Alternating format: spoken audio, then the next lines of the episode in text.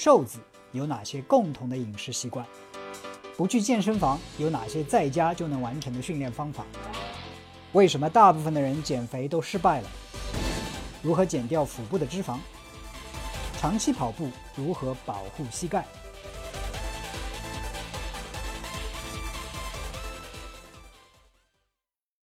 大量的脑力活动能够消耗能量，能够减肥吗？大家好，我是 Mike，今天继续以音频这个形式来回答大家的问题。这个问题我就跟我平时的做法不太一样，就是啰啰嗦嗦讲一大通，我直接回答这个问题。大量的脑力活动能够消耗热量，但是未必能够减肥。那为什么？我分这样几点来讲一下。首先，减肥的原理是什么？啊，然后脑大脑的活动。在减肥当中的作用是什么？最后再给出我自己的一些建议，对不对？首先啊，能量的消耗，人体其实每时每刻都在消耗能量，对吧？有一些能量是用在维持生命所最基本的一些需求，包括说啊，心跳、呼吸、保持体温等等，肠的蠕动等等，大脑的运作，这些保持身体基本技能所需耗消耗的热量。有些人给它一个名字叫基础代谢，这个就是基础代谢率，所以大脑所消耗的能量也包括在基础代谢这个部分。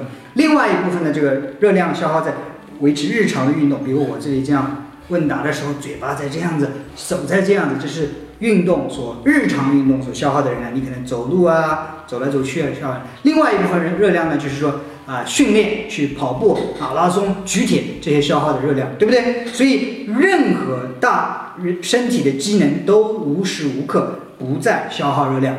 那讲到大脑在这个过程当中能消耗多少热量？其实大脑是人类特有的一个器官，我记不清是多少万还是几十万年前，人类的大脑在身体占的比重、重量所占的比重就已经超过了其他的动物，包括跟人类相近的一些物种，比如猿呐、猩猩啊这些，它的比重会越来越大。但是非常有意思的是，是人体的大脑整个大脑的这个重量，在人体的身身体当中，差不多是百分之一点五到百分之二左右。也就是一个一百斤的人，他的大脑的重量差不多是一点五到两斤重左右。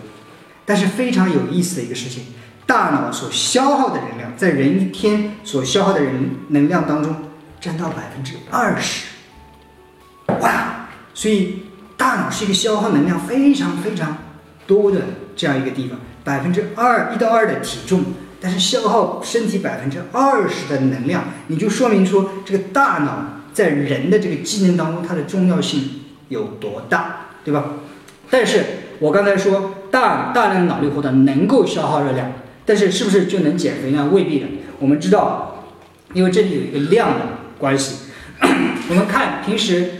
呃，看食物的标签，看哦，这个食物消耗人体每天所需热量的百分之多少？很多时候你会看到，按照每天消耗两千大卡来算，对吧？我们就按照平均每个人每天消耗两千大卡来算。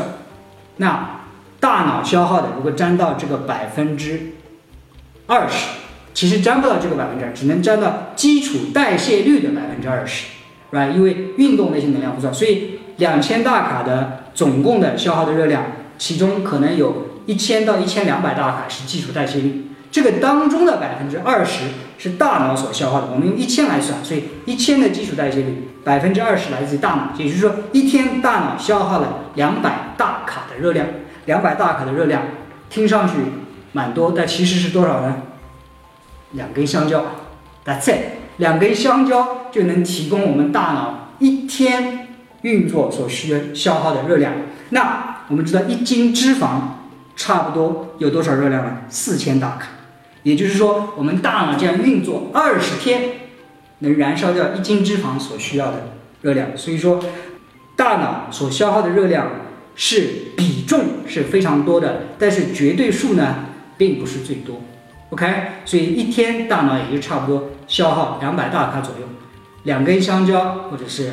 半个汉堡包就回来了，所以说虽然大脑消耗了很多很多的热量，但是相对说我们要减掉脂肪的话，还是远远不够的。那我们该怎么办？特别是对于脑力大量的脑力活动的这样的人来说，我们怎样才能去减肥呢，其实很简单，更多的提高我们的基础代谢率。我们说了，基础代谢率是我们啊维持心跳、呼吸、大脑运作、肠蠕动，还有保持体温所需要消耗的热量。它的很大的一个决定因素就是你身体里的肌肉含量，对吧？身体肌肉很多的人，如果说他在那里一动也不动，他消耗的热量也会很大。像一个普通的人，像我，差不多在那里一个小时坐在这里，我差不多一个小时基础代谢率就要消耗掉五十大卡，right？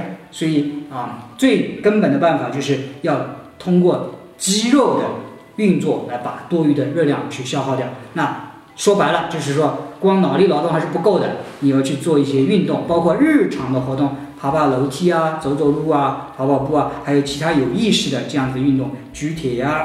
其他的有氧心肺运动啊等等，因为那个消耗的热量会比大脑要多的多一些，而且来给你基础代谢率的带来的提升，让你在静息的时候也在燃烧更多的热量。所以啊，最后抱歉，我每次都这么啰嗦。简单的说，大脑能够消耗很多的热量，但是相对于说我们减肥需要的热量来说，还是远远不够。最好的方法不是通过大脑活动。去减肥，而是要通过啊身体的运动去燃烧更多的热量，从而达到减肥。